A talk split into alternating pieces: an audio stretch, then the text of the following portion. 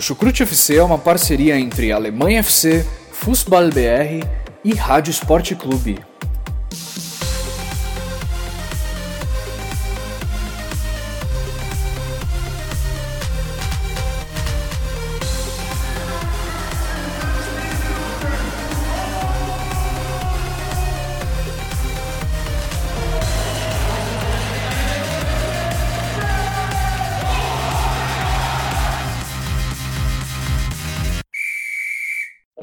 Todos que acompanham o futebol alemão. Aqui quem fala é Guilherme Ferreira e dou início a mais uma edição do nosso podcast Chucrute FC.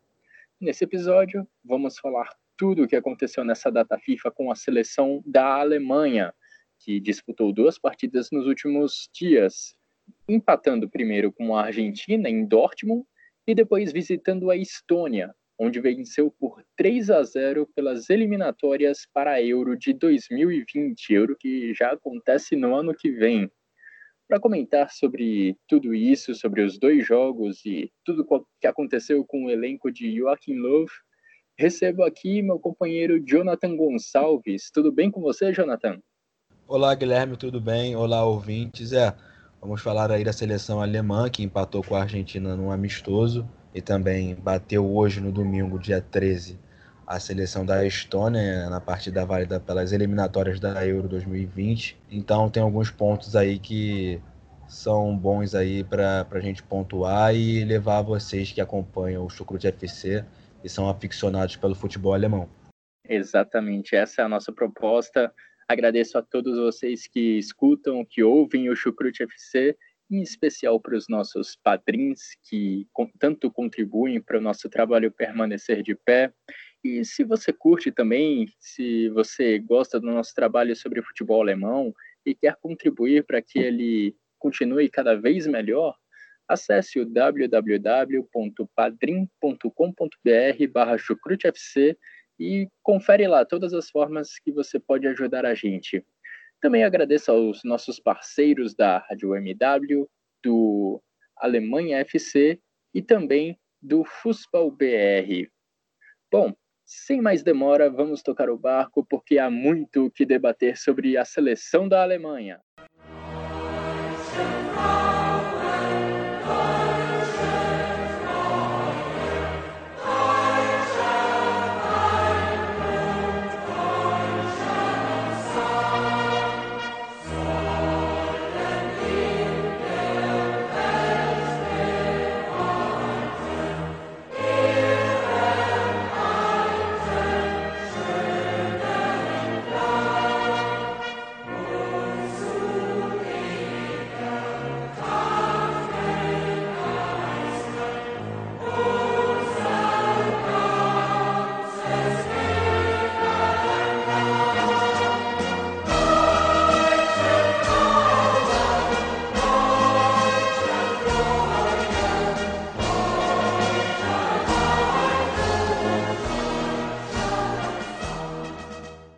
Seleção da Alemanha disputou duas partidas nesta data FIFA, né, contra a Argentina e contra a Estônia, mas um ponto que passou por, as, por esses dois jogos e que deixou a cabeça de Joachim Löw a milhão foram as contusões.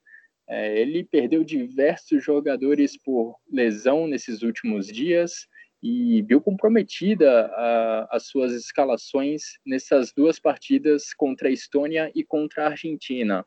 Aliás, contusões já eram um problema antes mesmo da convocação de Joachim Löw. Vamos lembrar aí que nos últimos, nas últimas semanas tivemos lesões de Leroy Sané, de Antônio Rudiger, Nico Schultz, Tilo Kerer, Julian Draxler, alguns desses nomes aí corriqueiros em times titulares de Joachim Löw. Logo na primeira partida contra a Argentina, Joachim Löw não contou com Timo Werner e com Ilkay Gundogan. Apresentaram problemas físicos e ficaram de fora do jogo do amistoso contra a Argentina. Do jogo especificamente contra a Estônia, Serge Gnabry, que havia feito uma boa partida contra os argentinos no amistoso em Dortmund, também apresentou um problema físico e ficou de fora do jogo das eliminatórias para a Euro contra a Estônia. Além disso, a lista só aumenta se a gente considerar os jogadores que ficaram de fora dos dois jogos: Tony Cross, Jonas Hector, Matias Ginter, Jonathan Tah e Niklas Stark. Esses cinco jogadores precisaram ser cortados por Joachim Löw. Uma lista realmente enorme de desfalques que o treinador da seleção alemã teve nessa data FIFA. Ele até convocou Suat Serdar, Robin Koch e Sebastian Rudy, mas até mesmo durante as entrevistas coletivas que ele concedeu nos últimos dias, o treinador da Alemanha se mostrou bem chateado com a quantidade de desfalques. Acabou até precisando fazer alguns improvisos nessas duas partidas dessa data FIFA para poder enfrentar Estônia e Argentina. Bom, falando aí de. Vamos falar de bola rolando agora, porque em Dortmund a Alemanha recebeu a Argentina e empatou por 2 a 2. Bom, o jogo parecia que seria tranquilo para os donos da casa, porque logo no primeiro tempo a Alemanha abriu 2 a 0. Primeiro, Klostermann cruzou na área para Gnabry marcar. Depois, num contra-ataque letal puxado também por Klostermann. O gol saiu dos pés de Havertz com assistência de Gnabry. Mas aí no segundo tempo veio o empate argentino. Alário diminuiu de cabeça em um cruzamento de Marcos Acunha. E já nos minutos finais, Serdar perdeu a bola no meio-campo. Alário novamente fez boa jogada e deixou para Lucas Ocampos empatar o jogo e fazer Alemanha 2, Argentina também 2, Jonathan. Quais foram suas principais impressões dessa partida em Dortmund? Bom, foi interessante o ponto de vista tático né, do Joaquim Love nessa partida contra a Argentina, que entrou num 4, num 3-4-3, usando lá o Robin Koch na zaga, com o Niklas Sully e o Emery Can. O Emery Can, a gente sabe que não é um defensor, não é um zagueiro, é um volante, um meia só que fez essa função de, de defensor e, sinceramente, nem foi muito bem na partida, né? Tendo em vista que quando a Alemanha vencia por 2 a 0 ainda, Hermie Recan perdeu uma chance cara a cara com o goleiro Marquezin, méritos também do goleiro argentino, claro, mas era uma chance consideravelmente fácil, que a Alemanha poderia ter feito ali o 3 a 0 era na volta para o segundo tempo, e o jogador foi e acabou desperdiçando. A gente sabe que no fim das contas foi um empate. Muito também a Argentina se deve pelo Lucas Alario, jogador do Bayer Leverkusen, né? Que entrou na partida no lugar do Dybala, que não fez uma partida muito boa. O Dybala aí demorando bastante tempo para se encaixar legal mesmo nessa seleção argentina. E daí o Alário entrou, mudou a partida, fez um golaço de cabeça num belo cruzamento do Acunha e também fez a jogada no chute do Ocampos, a bola desvia no Emery Can e daí o Ter Stegen não teve chances. A Argentina chegou ao empate. A Argentina que no primeiro tempo não foi muito boa, né? A Alemanha teve mais o domínio do jogo no primeiro tempo. Se a gente for falar do jogo mesmo em si, a gente tem que falar em duas partes. No primeiro tempo, a Alemanha foi, foi bem, jogou bem, também chegou muito perto de quase fazer o terceiro gol com o Haustenberg, numa cobrança de falta, acertou o travessão, quase aumentou também para a Alemanha 3 a 0 a, a altura da partida. O Rodrigo Depou, também argentino, logo a seguir respondeu também chutando uma bola no travessão do Ter Stegen, mas foi praticamente o único lance de perigo esse da Argentina no primeiro tempo. A Alemanha estava é, se mantendo melhor no jogo no primeiro tempo. No segundo tempo que a coisa realmente deu uma desandada, mas também temos que ter em vista aí que o Joaquim Love não estava com muitas opções para o banco né, nessa partida. Como você falou aí, muitos problemas de integridade dos jogadores né, da seleção alemã, muitos aí lesionados, e só tinha no banco é, Suat Serdar, Nadien, Amiri, Will Gundogan que não estava 100%, Marco Reus e Sebastian Rude além dos dois goleiros Bernard Lino e Manuel Neuer. Ou seja, apenas cinco jogadores de linha, sendo que um não estava 100%. Aí entrou o Suat Serdar no lugar do Gnabry, o que eu não entendi muito bem, até porque o Gnabry estava jogando aberto pela direita, e nós que conhecemos aí o futebol alemão, o Serdar no Schalke 04 não faz essa função, ele joga como se fosse um volante, e depois entrou o Sebastian Rude também, um outro volante, no lugar do Kai Havertz. Ou seja, a Alemanha terminou o jogo com Sebastian Rude, Suat Serdar e Kimmich. Realmente, três volantes ali, numa que o Kimmich estava jogando como volante nesse jogo. Ou seja, tirando dois jogadores que estavam jogando, que são mais ofensivos, né? O, o Sebastian Rude não é muito ofensivo, assim como o Suat Serdar, que é até um jogador que sabe chegar bem na área, mas não é muito de ofensivo para entrar no lugar de Sérgio Gnabry, por exemplo. Mas aí eu também penso que foi o, o Joaquim Love tentando é, fazer uns malabarismos ali com o que ele tinha no banco. Vale mencionar também que foi quatro estreias de jogadores na seleção alemã, o Robin Koch, do Freiburg, que jogou de defensor, de zagueiro, o Suat Serdar, como eu disse, entrando, do Schalke 04, o Gianluca Waldschmidt, também do Freiburg, lá o atacante, e o Nadian Amiri, lá do Bayer Leverkusen, foram os quatro jogadores aí que estrearam. E você falou bem lá o Klosterman, Guilherme. Ele realmente foi muito importante nos dois gols, né, puxando o contra-ataque e no primeiro gol ele dando assistência realmente ali também um pouco mais livre, tendo em vista como a Alemanha estava jogando nesse, nesse 3-4-3, né? Com o Emre Can mais pela direita e o Klosterman já podendo avançar mais, assim como o Haustenberg do outro lado também já podendo apoiar mais, avançar mais. Dois jogadores do RB Leipzig, o RB Leipzig às vezes utiliza isso também lá o Julian Nagelsmann, botando os dois para subir, para apoiar, porque são jogadores muito bons mesmo. Então a Alemanha fez um amistoso ali com a Argentina que poderia ter vencido, mas no segundo tempo foi, foi muito ruim, realmente bem abaixo aí.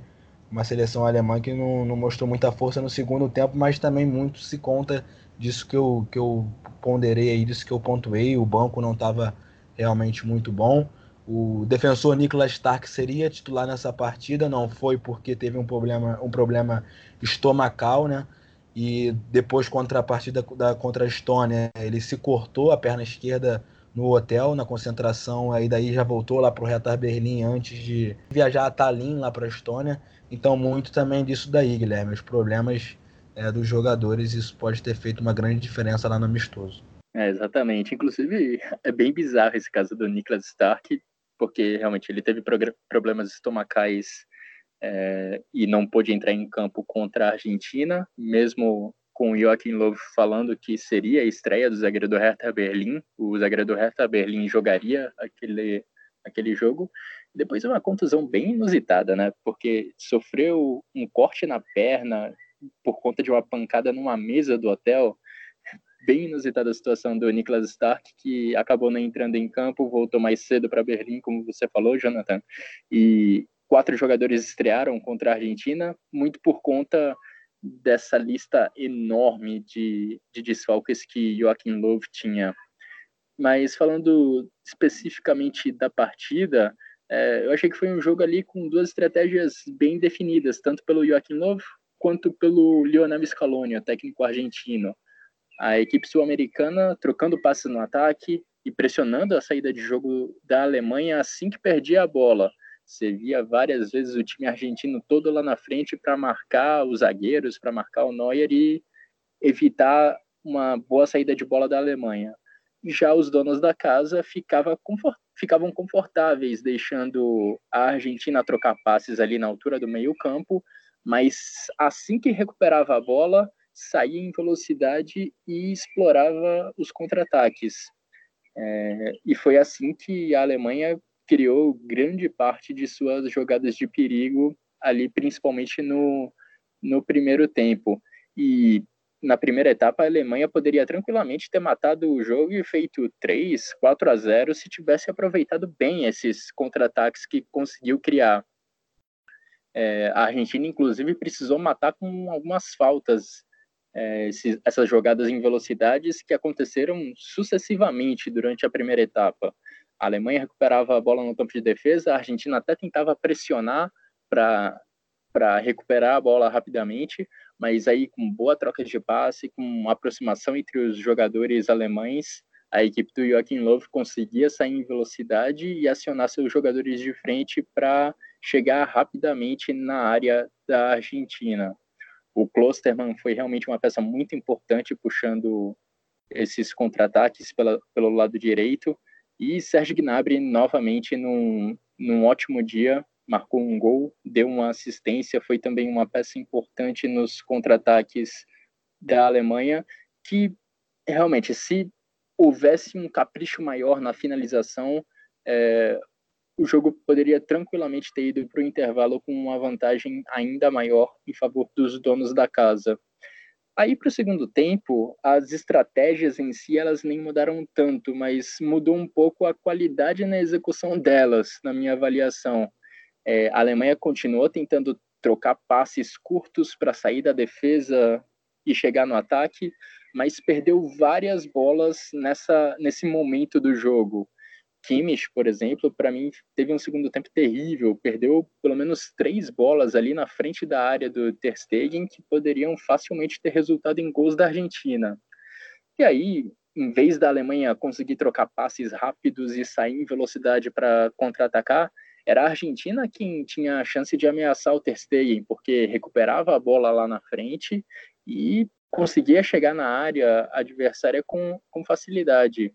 É, e o próprio gol de empate da Argentina, o gol do 2 a 2 foi um reflexo bem nítido disso, porque o Serdar estava com a bola ali perto da região do círculo central, perdeu a bola, foi pressionado, a Argentina avançou em velocidade com o Alário e poucos toques na bola depois, lá estava a bola na rede para fazer 2 a 2 é, e empatar o jogo. Vale destacar também que o Ter Stegen fez sua primeira partida como titular na Alemanha em 14 meses, como havia prometido Joachim Löw, o goleiro do Barcelona teve sua chance. Fato inusitado desse jogo também é o jogo acontecer em Dortmund e terminar em 2 a 2. Borussia Dortmund, que em, seu, em seus três últimos jogos pela Bundesliga ficou na frente do, ficou à frente no placar e empatou em 2 a 2 o mesmo aconteceu com a seleção da Alemanha, que jogava em casa, jogava no Signal Iduna Park, estava em vantagem e acabou cedendo o empate. Bem engraçada essa coincidência, né, Guilherme? Exatamente. E além do mais, é, é bom citar, é até uma cornetada, não é americana, até porque hoje, no dia 13, foi o jogo entre Alemanha e Estônia. A gente ainda vai falar aí o que aconteceu no jogo e ele foi um dos pilares por ter sido expulso, né? Mas enfim, no jogo contra a Argentina também, no primeiro gol, se você reparar, o Acuna cruza a bola, o Robin Koch, ele tenta suprir os dois argentinos que estavam na área no momento, eles meio que saem do dele para tentar pegar o que o Emerson estava dando espaço e nisso ele não consegue cortar de cabeça e o Lucas Alário cabeceou muito bem, sem chances para os Ter Stegen, o, o, espaço que o Kahn estava dando entre os dois, dois, argentinos. Então eu corneto aí o americano, é um jogador que é volante também. O Joaquim Love é um pouco controverso por isso. Muita gente se fala aí do Mats Hummels é, regressar à, à, seleção alemã, e esse é um dos motivos. Vai levar um, um, volante, por exemplo, e colocar ali é uma função que o Hummels poderia fazer bem melhor, entendeu? Poderia ser muito melhor. Então, ele, para mim, falhou também nesse primeiro gol da Argentina. E no segundo gol também já não é tanta culpa dele, foi uma fatalidade, a bola bateu nele e desviou, né? Mas também teve a situação toda que a gente já vai falar do jogo da Estônia. É, no primeiro gol da Argentina, na minha opinião, acho difícil apontar um, um, culpado maior pelo gol. Acho que é uma falha do sistema defensivo do trio de zagueiros como um todo ali da, da Alemanha. Mas realmente o, o grande pecado do Henrique foi cometido na partida das eliminatórias. E o Joachim Löw, até claro, foi questionado sobre, sobre a opção de convocar o Mats Hummels, especialmente diante de todos esses desfalques que a Alemanha sofreu nos últimos dias. E o Joachim Löw disse que não. Ele prefere mesmo testar jogadores mais jovens, não viu a necessidade de convocar novamente o Mats Hummels, então a gente que já achava a porta que a porta estava se fechando para o Mats Hummels na seleção da Alemanha é, é, é, ainda mais difícil agora você pensar que o zagueiro do Borussia Dortmund pode voltar a defender a seleção da Alemanha, porque se mesmo com todos esses desfalques ele não foi chamado, ele e Jerome Boateng é, podem, acho que podem esquecer essa chance de voltar a ser dirigidos por Joachim Löw. Concordo e só para para falar também, sinceramente, eu, Jonathan, levaria até o Julian Weigl, mas não levaria o Emre Can pelo momento também que ele vive. É, até na Juventus da Itália ele foi afastado lá, também está encostado no time. o alemão realmente não vem vivendo uma fase boa, nem lá no clube dele, tampouco era para ser chamado para a seleção, né? Mas a gente não é o Bundestrainer Joaquim Love. é, queria ter o salário dele, seria legal. Passando agora para o jogo das eliminatórias para Euro do próximo ano, a Alemanha viajou até a Estônia e, olha, passou por um certo sufoco, mas venceu por 3 a 0 os donos da casa. O susto veio logo nos minutos iniciais, porque Henrican, esse que foi tão criticado pelo Jonathan agora, cometeu uma falha terrível. Ele não dominou a bola na entrada da área, deixou o jogador de Estônia ficar com ela e ele ia ficar frente a frente com o Manuel Neuer. Aí o jogador da Juventus fez uma falta óbvia de cartão vermelho ali na entrada da área, cedeu a falta para a Estônia, mas em troca recebeu um cartão vermelho do juiz, deixando a Alemanha com 10 jogadores logo nos instantes iniciais da partida. A Estônia então se fechou ainda mais na defesa e a retranca dos donos da casa só foi quebrada no segundo tempo, com dois chutes de Ilkay Gundogan na entrada da área. Ambos entraram no gol e abriram o placar para os visitantes, fazendo 2 a 0 para a equipe de Joachim Löw. Aí, quando a Estônia tentou sair para o ataque, novamente Gundogan apareceu. Grande jogo do meia do Manchester City que deu belo lançamento nas costas da defesa, buscando Timo Werner, que avançou até a frente do goleiro e fechou o placar. Final de jogo: Estônia 0, Alemanha 3. Dando um panorama do grupo C das eliminatórias para Euro, a Holanda lidera o grupo C ao lado da Alemanha. As duas equipes têm 15 pontos e a Irlanda do Norte é a terceira colocada com 12 pontos. Os dois primeiros colocados do grupo avançam diretamente para a fase de grupos da Euro e a Irlanda do Norte, ao menos momentaneamente, se garante na repescagem para a Euro do ano que vem. Uma repescagem que tem um regulamento bem complicado que foi criado pela UEFA, que tem como que toma como base a Liga das Nações, mas neste momento a Irlanda do Norte estaria classificada pelo menos para essa repescagem. Cada uma dessas três primeiras colocadas do grupo C ainda vai fazer dois jogos dentro do grupo e um desses jogos é entre Alemanha e Irlanda do Norte, um jogo que será decisivo para as pretensões da Irlanda do Norte, caso eles queiram passar diretamente para a fase de grupos da Euro. Então, Jonathan, a Alemanha venceu a Estônia, apesar de sofrer um pouco no início, muito em função da expulsão do Henrique, mas no segundo tempo conseguiu se tranquilizar com dois gols e uma assistência de Ilkay Gundogan. Exatamente, Guilherme. Lembrando que a Alemanha tinha feito 8 a 0 nessa mesma Estônia, lá em Mainz, na, na primeira partida entre essas duas seleções, nesse grupo, grupo C de eliminatórias da Eurocopa 2020. E é, cara, lá no início do jogo, aos 14 minutos, o Emre Can, ele recebeu um passe, né? Aí deixou a bola correr um pouco. Penso que ele não achava que os estonianos iriam fazer uma marcação pressão ali, que teria alguém. Quando ele viu, já era tarde demais, o jogador deu um toquinho, aí ele acertou apenas o jogador e aí realmente era o último homem, não tinha o que ser feito, expulso tão, tão cedo, o que fez o jogo ser, digamos que um teste para a Alemanha, né? Tendo em vista que, como tinha sido 8 a 0 lá numa primeira partida, e a gente sabe do nível técnico da Estônia, ainda mais com a, contra a Alemanha, a gente sabe que não ia poder fazer muitas coisas, né? Mas assim, então tornou um pouco um desafio no primeiro tempo, claro, a Alemanha teve mais posse de bola, mas a Estônia ficou nessa de marcar lá em cima, o capitão Konstantin Vassiliev foi um jogador também que incomodou bastante, o capitão da Estônia estava afim de realmente ajudar a sua seleção, o seu país e estava buscando o jogo, mexendo bastante ali o meio-campo estoniano, mas não foi o suficiente. É, o Joaquim Love, claro, depois da expulsão, da expulsão, teve que fazer uma variação tática.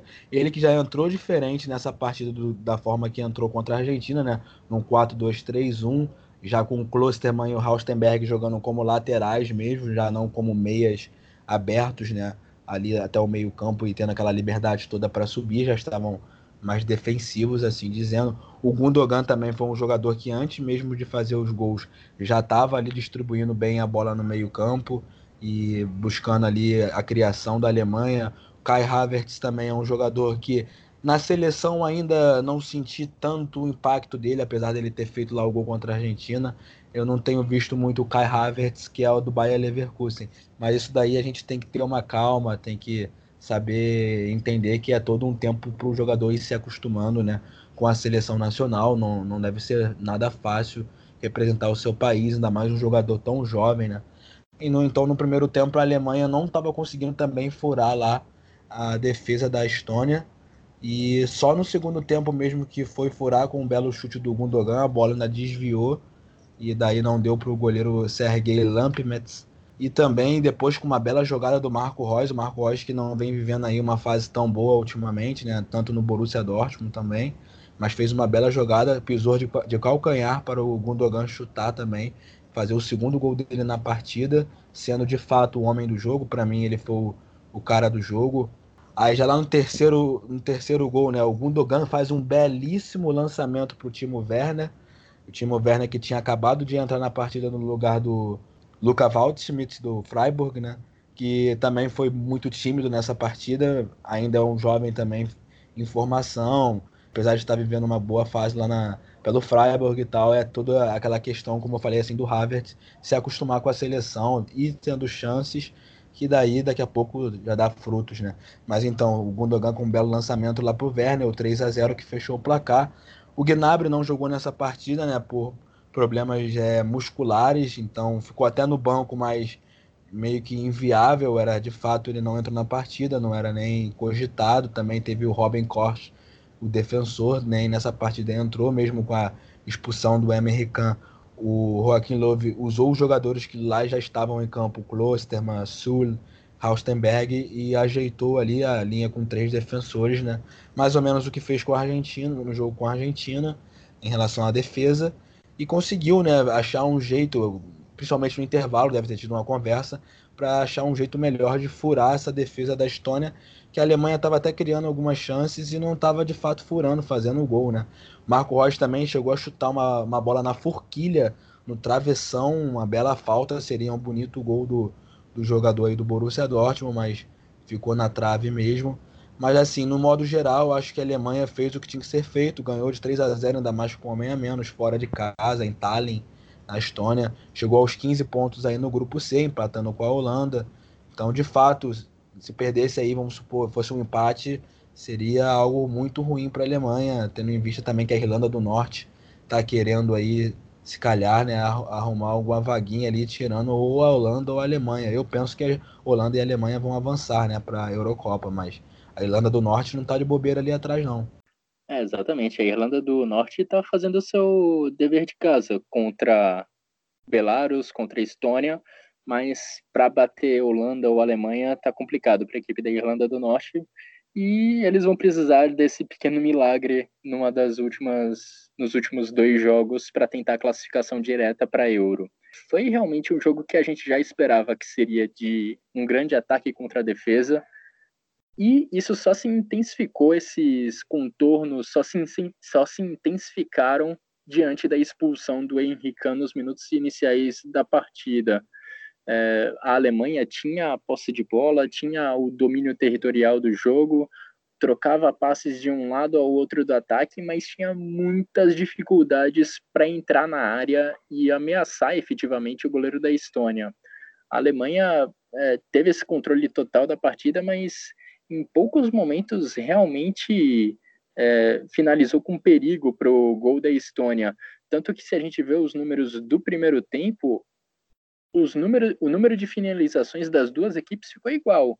Cinco finalizações da Estônia, cinco da Alemanha, sendo uma no alvo para cada lado.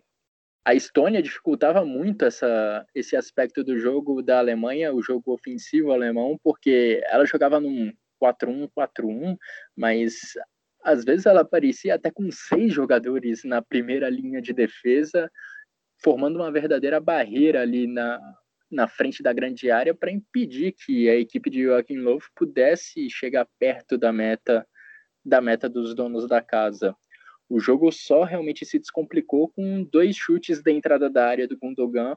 E aí, depois disso, depois do placar já estar em 2 a 0, a Estônia precisou se abrir para tentar um gol de honra e acabou dando espaço para aquilo que a Alemanha vem mostrando ser uma das suas grandes forças nessa sua nova era, digamos assim, nessa sua era pós 2018, que são os ataques em velocidade e os contra-ataques. Foi mais ou menos assim que surgiu o gol do 3 a 0 com um belo lançamento do Gundogan para o Timo Werner. No segundo tempo, o cenário inclusive mudou muito, muito por conta do, dos gols marcados pelo Gundogan. Nos últimos nos 45 minutos finais de partida, a Alemanha finalizou oito vezes contra três da Estônia. Estônia que até levou alguns sustos é, logo depois da expulsão do Henrique é, chegou a fazer alguns bons lances de ataque, mas também nada que, exig, que exigisse muito de Manuel Neuer. E realmente, Guilherme, o Manuel Neuer nessa partida, por exemplo, como a gente sabe, tá rolando aí agora, pelo menos nessas duas últimas partidas, o revezamento, né? O Ter Stegen agarrou contra a Argentina e o Manuel Neuer agarrando aí contra a Estônia e ele foi bastante útil ali na saída de bola, principalmente quando a Estônia fazia essa marcação pressão lá em cima porque a gente sabe de toda a qualidade do Manuel Neuer, né? Às vezes o, o cara tá em cima dele, o atacante tá em cima dele, e ele dá um passe ali para um, um, lateral, para um defensor com uma facilidade enorme. Realmente ele é um do, dos grandes goleiros aí que já existiram em relação a, a jogar com os pés. Eu até digo que ele é o pilar desses goleiros aí recentes, né? É o homem que realmente revolucionou de certa forma essa função do goleiro trabalhar com os pés.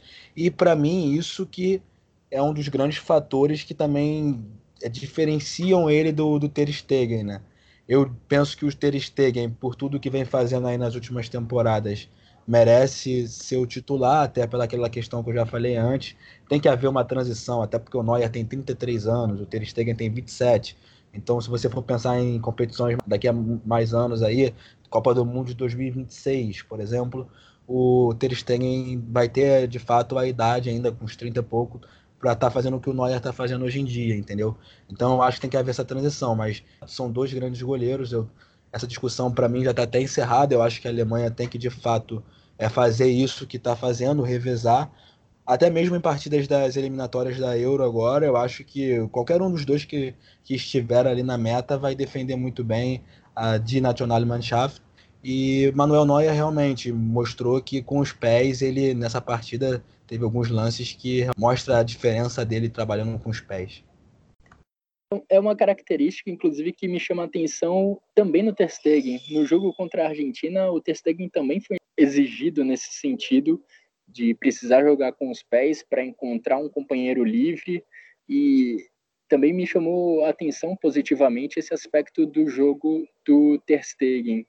É, um aspecto interessante também do jogo especificamente contra a Estônia foi como o Joaquim Löw organizou a equipe, né, depois da expulsão do, do Henrique. Você mencionou bem é, a formação tática diferente da Alemanha, num 4-2-3-1, Henrique e Niklas Zuli formando a dupla de zagueiros, com Joshua Kimmich e o Kai Gundogan logo à frente deles, Aí, com a, com a expulsão do Henrique, eu só avaliei um pouco diferente em relação a você sobre o que mudou na equipe da Alemanha, porque eu vi mais o Kimmich formando uma dupla de zagueiros com o Zuli, é, mantendo né, a primeira linha com quatro defensores, e só o Gundogan na frente deles. Mas era curioso porque o Kimmich não é o tipo de jogador que ficava lá atrás como um zagueiro-zagueiro.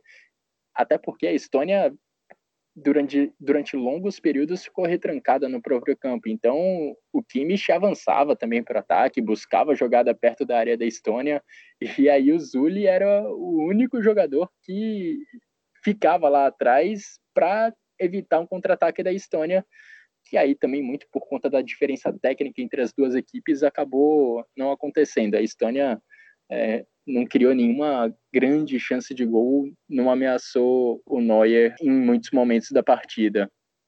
E o Kimmich é um jogador polivalente, né, Guilherme? É um jogador de muita qualidade. Sim, o Josh Kimmich é um jovem que já parece ter uma certa maturidade, muito autodidata, dizendo assim. Ele é novo, tudo que já passou no Bayern e já passou pela seleção alemã, parece ter uma, já uma certa experiência aí. Ele também está sempre vibrando muito, gritando, seja na hora de comemorar um gol, seja na hora de, de, alertar um colega, e isso mostra bastante o espírito de liderança dele.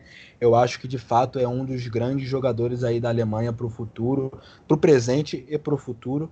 E é isso, um jogador que me chama muita atenção por essa vontade. A gente que gravou aí essa semana falando do Bastian Schweinsteiger, né, que se aposentou, um jogador que se entregava bastante.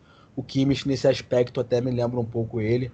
E também a polivalência, né, um jogador versátil, como você bem falou. Joga na lateral, joga de volante, joga de zagueiro.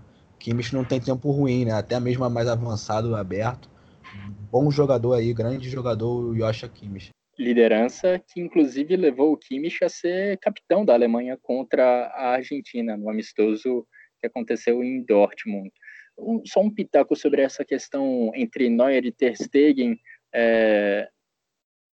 Eu acho que esses dois jogos contra a Argentina e contra a Estônia não exigiram muito de nenhum dos dois e eu acredito que realmente não vai ser um eventual revezamento dentro da seleção alemã que vai determinar quem vai ser é, o titular do Joachim Löw em jogos grandes, em jogos decisivos, quando chegar, digamos, o mata-mata da Euro no próximo ano.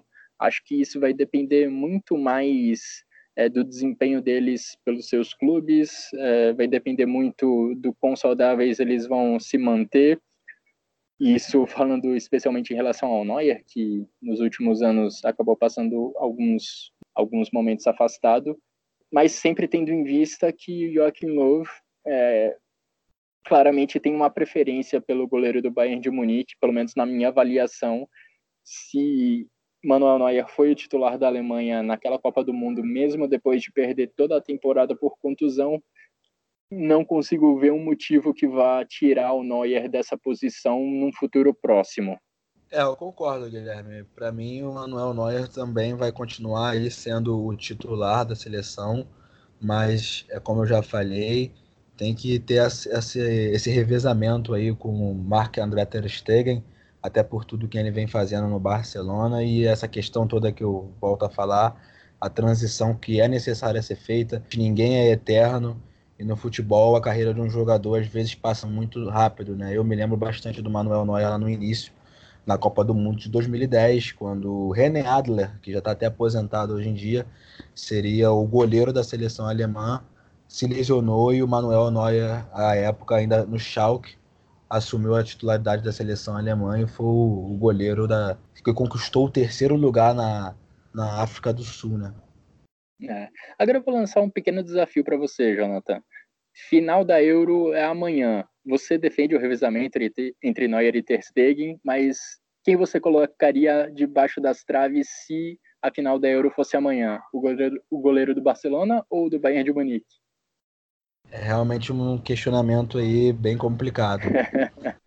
bem complicado, mas eu acho que eu iria com com Manuel Neuer até porque a gente sabe bastante já desse espírito de liderança dele, dessa toda a situação. E a verdade é essa, ele por ter também muitos anos de casa, muitos anos de Nationalmannschaft, muitos anos de Alemanha, ele também, digamos que já tem a certa moral dele lá dentro. Isso acontece até aqui na nossa seleção brasileira, recentemente o Neymar aí com uma declaração também falando de certa forma que ele tem alguns privilégios. Isso acontece não só na, na Alemanha, não só no Brasil, os jogadores que fazem uma, uma certa história. Não que o Neymar tenha feito uma história tão fantástica assim com a camisa da seleção brasileira, usei como exemplo.